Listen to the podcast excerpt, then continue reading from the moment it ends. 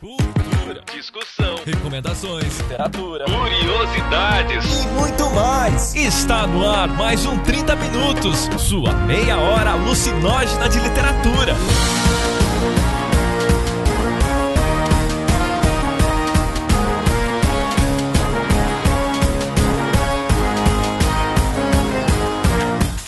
Apresentado por ele, que acordou de sonhos intranquilos, metamorfoseado em um japonês, Vilton Reis. A gente tava falando lá no começo sobre drama, sobre o estereótipo do autor italiano. Eles sempre trabalham com temas, tipo, muito intensos, sabe? E, e é por isso que tem dramas, assim, muito fortes, assim. E ela, que está sempre certa, Cecília Garcia Marcon. É, a literatura italiana, talvez muito mais do que outras, passa por um caminho muito estereotipado de que ela deve ser muito emocionante, sentimental, e não obrigatoriamente ela é. Humberto Eco não é uma leitura emocionante, sentimental, a flor da pele. O cara é super rígido, assim. Os Estados Unidos eles são áridos até. E é claro, a última bolacha do pacote. Eu sou a Ana Schermack, do Paulo por um Café. Comentários, jabás e conselhos amorosos. Agora, na sessão de recadinhos. Olá pessoas, aqui é o Beber, trazendo só uns recadinhos bem rápidos nessa semana que a gente comemorou, né? Finalmente temos 700 alucinógenos do grupo do 30 Minutos, segundo Ibope. Tá todo mundo muito feliz, tá comemorando, falaram para ficar que vai ter bolo. E sobre o Patreon e o Padrim, é com muito pesar que eu dou tchau a alguns colaboradores que estavam lá desde o início com a gente. Quero agradecer a eles por terem colaborado, por terem acreditado na gente e também agradecer a todos que continuam colaborando. Se hoje 30 Minutos é o podcast que ele é, é graças a vocês. E eu também peço aqui se você tiver alguma sugestão de como melhorar o podcast ou se você imagina que ele poderia ser feito de uma maneira diferente, mandar um e-mail pra gente pelo contato arroba homoliteratos.com. É claro que eu não podia deixar de agradecer a eles, nossos queridíssimos, que são os responsáveis, que todo mês estão nos ajudando a manter esse projeto em pé. Cora Herzenstein, Fábio Raumenschleier, Mauro Lacerda, Andréa de Oliveira, André Flores, Vinícius Cassiano, Luigi Miller Lucena, a Jaqueline Alves Batalha, a Luciana Barroso da Silva, o Vinícius VW Silva e a Nicole Aires Luz. Muito obrigado por serem essas pessoas estrogonóficas e vamos pro podcast da semana.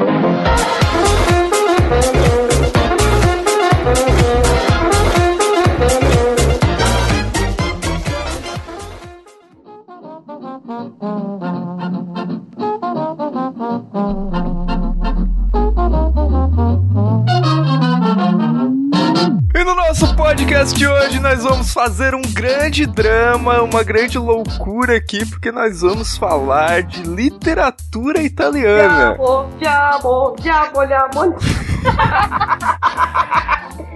Nossa. Eu ia começar a cantar o hino do Milan aqui, vocês me vem com essa. Mas tudo bem, como vocês já viram aí, tá a Cecília, como sempre, né? Vocês já estão acostumados, saco cheio já. Eu vou, eu vou ser apedrejado depois por causa disso. E a gente também tem a participação da Ana Schermack do Pausa para um Café. Por que será, né, Ana, que a gente convidou? Por que será que eu estou aqui? E eu falo italiano. Oh, meu Deus. Talvez tenha alguma coisa que ela goste tanto quanto o Chuck, que é o italiano. Olha, é, é uma briga feia. Bem feia. Então tá. E hoje a gente vai fazer algumas indicações de autores e, por consequência, de obras desses, desses autores que nasceram lá naquele paizinho, lá na bota, lá na, lá na Europa, que é. Nascer na bota. Faz a bota, faz a bota. Nossa.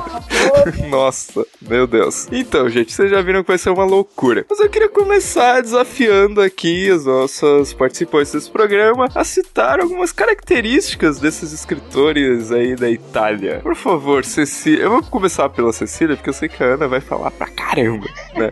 Então vai, por Me favor, deixe, Cecília. tá? A namorada, a convidada falando, não, o que ele faz? Joga pra mim. Ou você quer ficar sem ter o que falar? Aí a, a, a Cecília faz igual a Glória, a, esqueci o nome dela, ela fala assim, não posso opinar assunto. Não sou capaz de opinar. Não sou capaz de opinar. Não, eu li pouca literatura italiana, muito principalmente por culpa da, da faculdade, assim, porque da escola, é claro. Tá tirando dela da reta. Posso terminar de falar? Eu posso terminar de falar? Obrigado. Muito obrigado, viu? Pela gentileza. Não, assim, né, da, da escola a gente tem aquele contato com literatura italiana. O máximo que a gente conhece na escola é alguém cantando Estranho Amore do Renato Russo. Ou versões da Sandy da Laura Pausini. É o eu prefiro máximo. o Renato Russo. O pra, Com a certeza, pronúncia eu dele também. é incrível. A pronúncia Ah. do Renato Russo, pelo menos, é boa. É, e parece, eu me lembro muito do, do Renato Russo falando que é, ele tinha escolhido cantar música italiana porque ele achava o idioma muito bonito e que tinha tudo a ver com ele, com essa coisa exagerada, dramática, emocional. E eu acho engraçado que as pessoas associem a, a escrita italiana apenas a isso, porque é, é igual associar a nossa escrita, sei lá, apenas a trepada do curtiço, entendeu? Não, né? Por- o melhor exemplo disso é o autor que eu vou citar depois, e aí quando eu for citar eu falo mais dele, mas é super reflexivo, sabe? Que não tem essa, essa coisa toda do tesão de chorando, de se matando, se rasgando, comendo pizza, sabe? E tomando gelatos e lutando no Coliseu, entendeu? Então eu acho que a literatura italiana, talvez muito mais do que outras europeias, passa por um, por um caminho muito estereotipado de que ela deve ser muito emocionante, sentimental, e não obrigatoriamente ela é, né? É. Prova disso, por exemplo, qualquer pessoa que chegou perto um livro do Humberto Eco sabe, amava Humberto Eco, saudade, é, Rest in Peace, 2016, anos de bosta, mas, mano, o Humberto Eco não é uma leitura emocionante, sentimental, a flor da pele. O cara é super rígido, assim, sabe? Os livros dele são áridos até. Então, eu acho engraçado que tem essa associação imediata, assim. Não sei dizer de onde vem o estereótipo da literatura. Eu Sei acho é que, inclusive, já vem direto da própria ópera em si, né? A pessoa associa a Itália a isso. Então, as pessoas italianas, geralmente, elas são mais, mais emocionais em tudo, né? Você vai ouvir uma pessoa... Você já costuma dizer que o italiano, ele fala gritando, né? E, e acho que isso se leva pra literatura um pouco. Mas, assim como a Ceci falou, eu também é, é, confirmo o que ela disse. Eu acho que a gente estereotipa muito a literatura italiana pra essa coisa dramática, exagerada. E sendo que tem muito autor que não é assim. A gente tem muita, é, muitos livros assim? Tem, claro, vai ter. Que também tá ali, é isso nele, sabe? Mas eu acho que uma das coisas mais legais da literatura italiana é que eles conseguem é, fazer você sentir realmente aquilo que eles querem passar. Se é algo, por exemplo, na Itália existem muitos romances policiais que a gente chama de giallo, porque antigamente tinha os livros policiais em italiano, eles tinham uma capa meio amarela. Então, para você identificar um romance como policial na Itália, você pode pedir um romance giallo, que é o, o amarelo. É, então, eu- uma das coisas que eu noto muito na literatura italiana é que eles conseguem expressar muito bem aquilo que eles querem falar. Pode ser é, Umberto Eco ou Dante. Se eles querem passar um sentimento, se eles querem escrever aquilo de uma forma muito pessoal, eles vão trazer isso, mas você vai entender completamente, sabe? Eu nunca li um livro italiano que eu falo, tipo, o que que esse autor quis dizer com isso? Eu acho que uma coisa que a gente pode comentar sobre literatura italiana é que é, parece que ela chega pouco assim no Brasil, né? Tipo, só chegam os autores mega masters conhecidos, assim. Uma editora que lança muito autor italiano, só que assim, não tem muita divulgação, é a Bertrand. A Bertrand traz muito autor italiano e autor italiano mais contemporâneo, como Nicola Eu Lecca. não sabia disso, por exemplo. Então, tipo, é realmente aquela pessoa que gosta e vai procurar, tipo, eu. Mas agora essa informação está sendo repassada para milhares de ouvintes que ouvem o 30 minutos. Compre mais livros italianos pra Bertrand trazer mais autores italianos. A Bertrand publica livros em italiano, repasse, né? Fazer um Fazer uma PowerPoint corrente. com uma musiquinha, com musiquinha do Batarantela. né?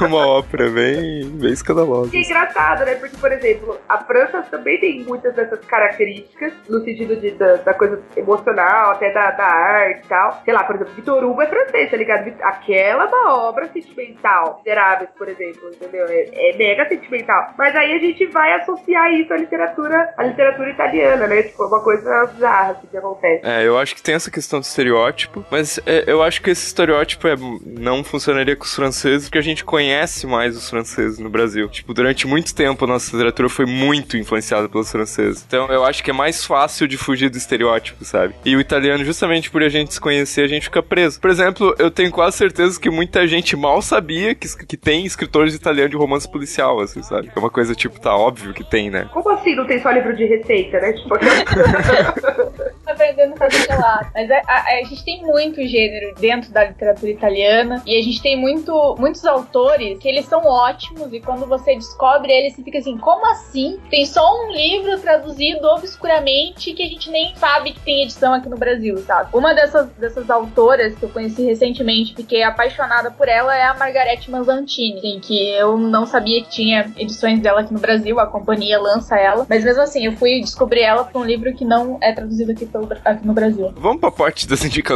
já que a Ana já falou aí de uma autora, acho que a gente já pode partir o Indicações Itália. Uh, gente, vamos começar com a Ana, porque a Ana tem bem mais autores a indicar. Eu, eu não li também muitos autores italianos, na verdade eu li bem poucos. Li mais alguma coisa para poder indicar nesse cast, se eu gostasse ou não gostasse. Eu ia ver e aí eu ia pensar assim indicar. É, a Cecília também acho que leu mais alguma coisa pra poder indicar no cast. Não, eu tinha acho cinco ou seis autores, assim, que eu gosto bastante, três, assim, quatro. Ah, então eu tenho alguma coisinha pra indicar, mas é, bem pouco perto, perto das outras matérias. Perto de alguém que é dedicado a essa literatura. É, eu acho que eu vou fazer assim, eu vou fugir do clássico, assim, eu não vou citar Dante, porque eu acho que, né, todo mundo já conhece Dante. Deve conhecer, pelo amor de Deus, então. ser bem sério. É incrível, é uma das principais obras italianas. Enfim, você precisa conhecer. Também é, vamos fugir ali de Boccaccio e essa, esses clássicos, assim. Vou trazer uma, algumas coisas mais novas que talvez nem todo mundo conheça.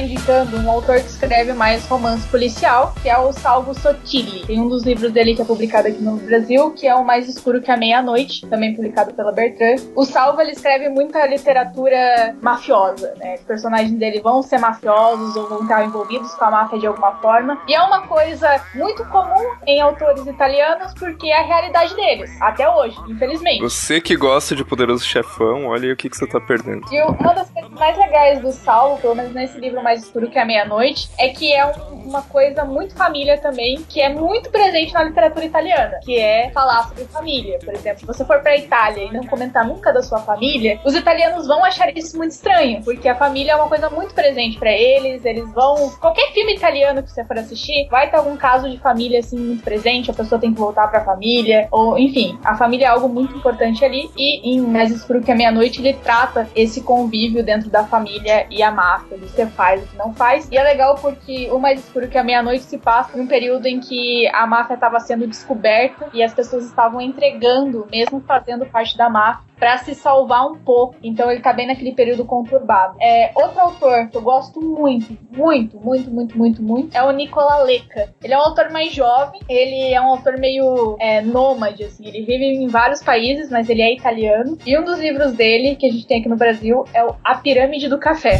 Ótimo título. Eu sei, pausa para um café. Eu tinha que, tinha que indicar alguma coisa com um café. Mas é, ele, esse livro ele conta a história de alguns garotos que vivem em um orfanato e como é sair dessa, desse orfanato e buscar a, a vida fora dali, sabe? Você nunca foi adotado, você nunca teve uma família. Como é que você vai começar a construir a sua? E eu acho esse livro muito bonito porque ele mostra muito da inocência dos personagens. Eu acho isso muito bonito, assim, porque hoje em dia a gente encontra poucos livros até que, que trabalham a inocência. Então, acho isso muito bonito. E, bem, meu Deus, tem tanto autor pra me indicar. a Ana, tipo, engatou e foi, foi, foi. Daqui a pouco você me Tem pra vocês falar, né? falar, gente. Vamos, vamos variar um pouco. Fale.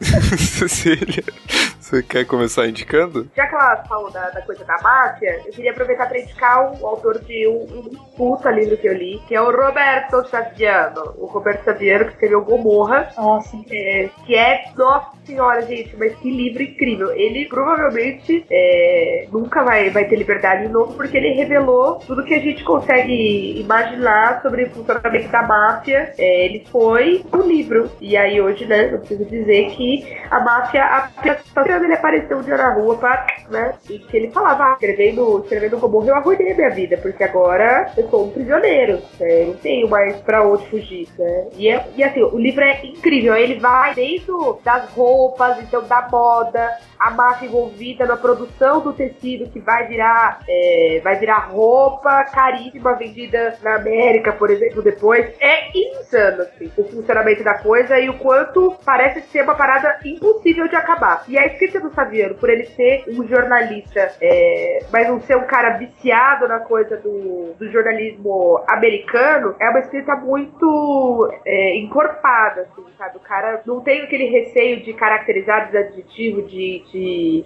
predicar as coisas, sabe? Que é uma coisa que o jornalismo tira do escritor, né? Você vai ter que deixar sua escrita cada vez mais seca. E ele é um cara que tem uma escrita muito gostosa. Assim. Fico imaginando como é que deve ter sido o rolê pra ele de observar pra escrever no livro. Esse cara é muito corajoso, tiro super meu chapéu pra ele e acho que ele fez um trabalho incrível no livro, tanto em termos de pesquisa quanto em termos de escrita. Então tá indicadíssimo. Eu, eu, eu tô feliz pela indicação da CSP, porque eu pensei que a gente ia acabar indicando só ficção, sabe? Só um tipo de literatura, eu acho que eu não esperava algo assim. Não, mas é, indicar Saviano é obrigatório, Cecília. Muito obrigado por ter feito isso. Esse livro é incrível. A forma com que ele foi corajoso ao ponto de expor algo que estava colocando realmente a vida dele em risco é incrível o jeito que ele trabalha nesse livro. Eu vou fazer minha única indicação desse podcast. Eu, eu, ah, tipo, eu li algumas coisas, tipo Maquiavel, eu li, sei lá, li alguma coisa do Calvino. Mas um cara que eu li italiano e realmente gostei, de um livro que eu peguei emprestado da Ceci. E eu vou fazer uma indicação de um autor que se chama Luigi Pirandello, que é um cara que ganhou Nobel de Literatura. Eu li duas obras dele que estavam no mesmo livro, né? Que é uma peça de teatro. Ele é um dramaturgo muito conhecido. É, inclusive, na citação dele do, do Nobel, eles fizeram citação ao fato dele ser dramaturgo, né? Por sua revitalização arrojada e engenhosa da arte dramática e cênica. Foi a frase que atribuíram ele ao Nobel. Mas ele também é um puta de um romancista, assim. É, vou indicar o romance, o falecido Matias Pascal, e a peça Seis Personagens à Procura de um Autor. É uma das coisas, assim, que fez eu gostar pra caramba do Pirandello e que eu acho que ele trabalha nas duas situações, tanto na peça quanto no romance. É uma coisa que, tipo, eu gosto muito e que tem no meu romance também, que é, tipo,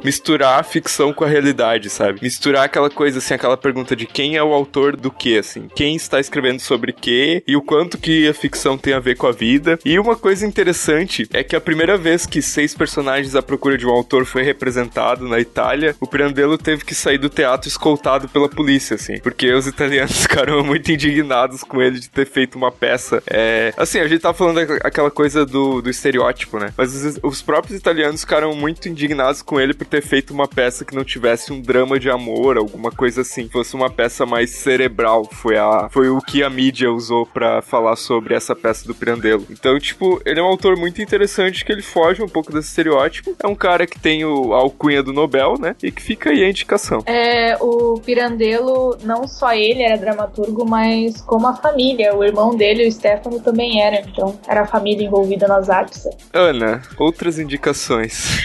Mais um, tá bom, mais um então. Vamos de Niccolo Amani. O Niccolo, ele é um autor bem conhecido na Itália, ele tem vários livros, inclusive um que se chama Ana. Não é por isso que eu gosto dele. Mas... ah, tá. A gente nem pensou nisso. Claro.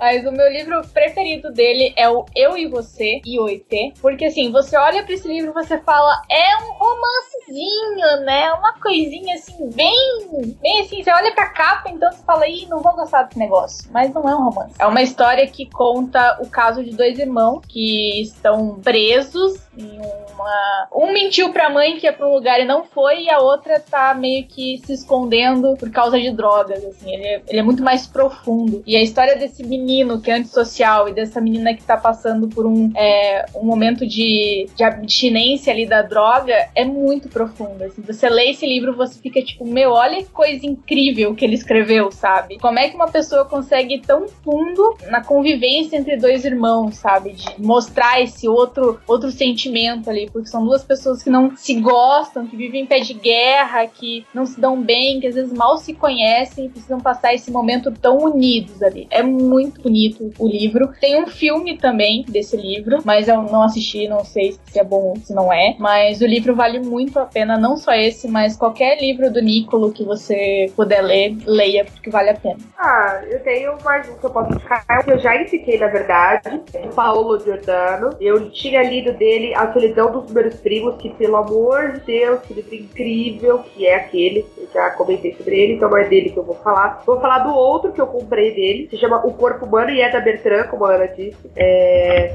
e se chama o corpo humano porque ele vai usar as questões de corpo de soldados italianos que estão em missões no Afeganistão, estão é, sofrendo com o calor, estão sofrendo com, é, corporalmente com aquilo e estão perdendo a sua humanidade também, né? Então eles começam assim, é tanta gente que morre, é tanta coisa terrível que acontece que eles vão se tornando outras pessoas. Então o Jordano chegou aí lá pro Afeganistão, lá pra ver como era o rolê, sabe? E ele sempre ele deu uma, uma entrevista também que eu vi uma vez falando da, do quanto ele gosta da literatura de da literatura de guerra. Então, é, fazer esse livro acho que deve ter sido uma coisa super especial, assim, pra ele, né? Acho que ele deve ter curtido pra caramba. E é bem que a ideia do livro é que é, os personagens, são muitos personagens, que ele, é, é a densidade ela vai se diluindo dentro da violência, dentro dessa coisa anônima e triste que é, é uma guerra de, de grande porte, né? Que as pessoas que decidem que a guerra vai acontecer não são as que de fato realizam a guerra. Então, é um livro pesado, né? mas eu gostei bastante, assim, achei,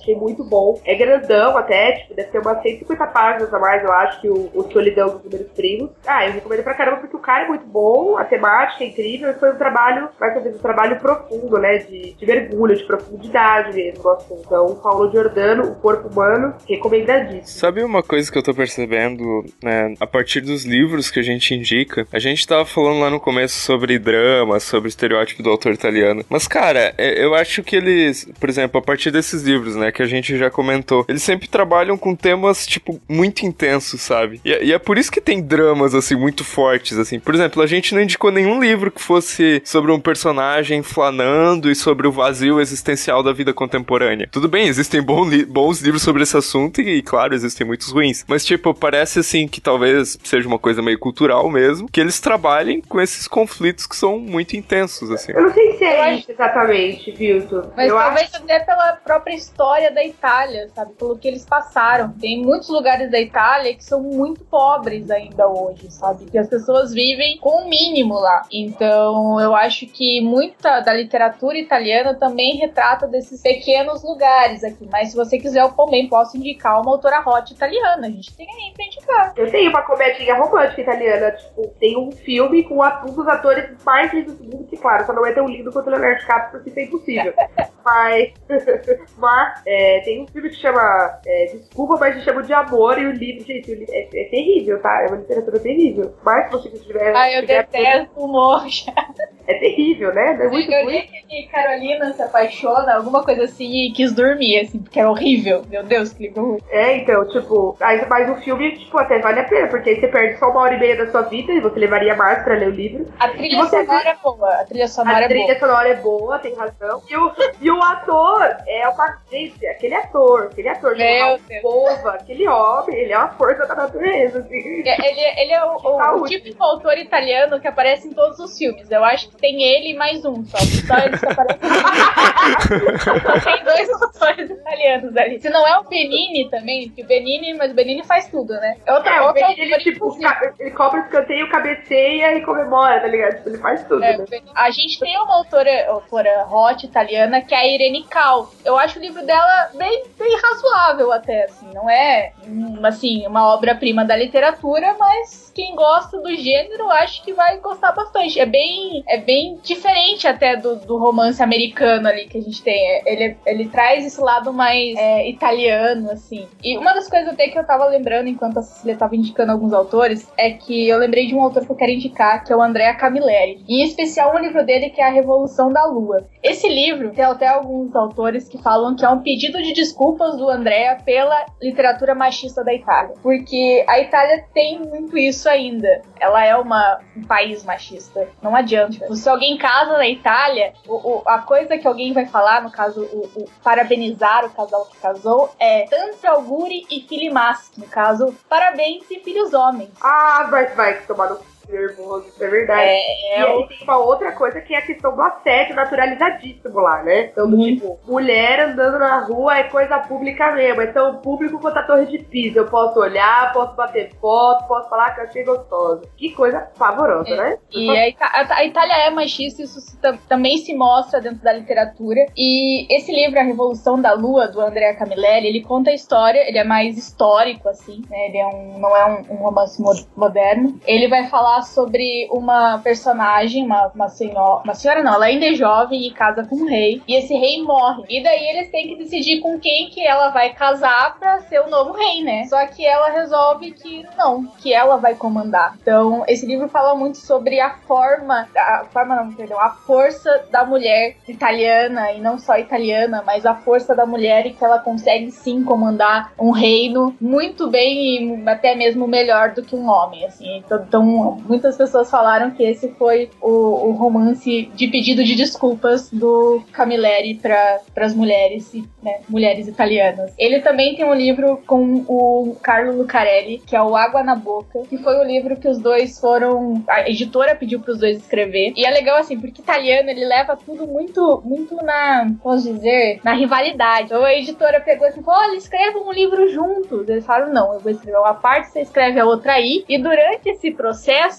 os dois começaram a querer ferrar um ao outro, mas tipo, querendo meio que brincar realmente ali para ver qual que é, escreveria melhor que o outro. E durante o processo, até mesmo o editor falou que ele achou que os dois iam se matar, porque um deixava, tentava terminar o livro, a parte dele, de uma forma tão difícil pro outro não conseguir resolver. E eles foram um ano aí na escrita desse livro, que é o Água na Boca. Até tem ele no Brasil. Nossa, galerinha de boa também, né? Eles nem estão chegados numa encrenca, pessoal tranquilo, de boas, suave. que, E aí o povo fala que eu sou a barraqueira, né? Posso eu indicar é, mais uma coisa? Vamos lá, últimas indicações do programa, vai lá. Indicação pra mim, eu juro. É uma biografia, é uma biografia do Pavarotti, escrito pelo Bocelli. Que coisa mais incrível que ah, isso. Ah, eu sabia que existia, preciso disso pra ontem. É, e é muito pequenininha, assim, ela tem, sei lá, 100 páginas, assim. É uma biografia muito bonita, porque quem não sabe, o, Bot o Pavarotti foi como mentor do Bocelli. E os dois eram muito, muito, muito, muito amigos, assim. E você vê na biografia o quanto o Pavarotti influenciou o Bocelli em quem ele é hoje como músico, que é incrível, a gente não pode negar que aquela voz é maravilhosa. E o Pavarotti também era. Então, mostra muito da relação dos dois, de como o Pavarotti era dedicado como cantor e na profissão dele, o quanto ele se dedicava àquilo, mas o quanto ele era italiano também, porque ele estava ali morrendo, mas mesmo assim ele não deixava de comer aquilo que ele gostava, que era uma das birras do, do Bocelli com ele. Eu vou fazer só uma última indicação, então, bem rápida, que é o livro Palomar, do Italo Calvino, o italiano que nasceu em Cuba, né?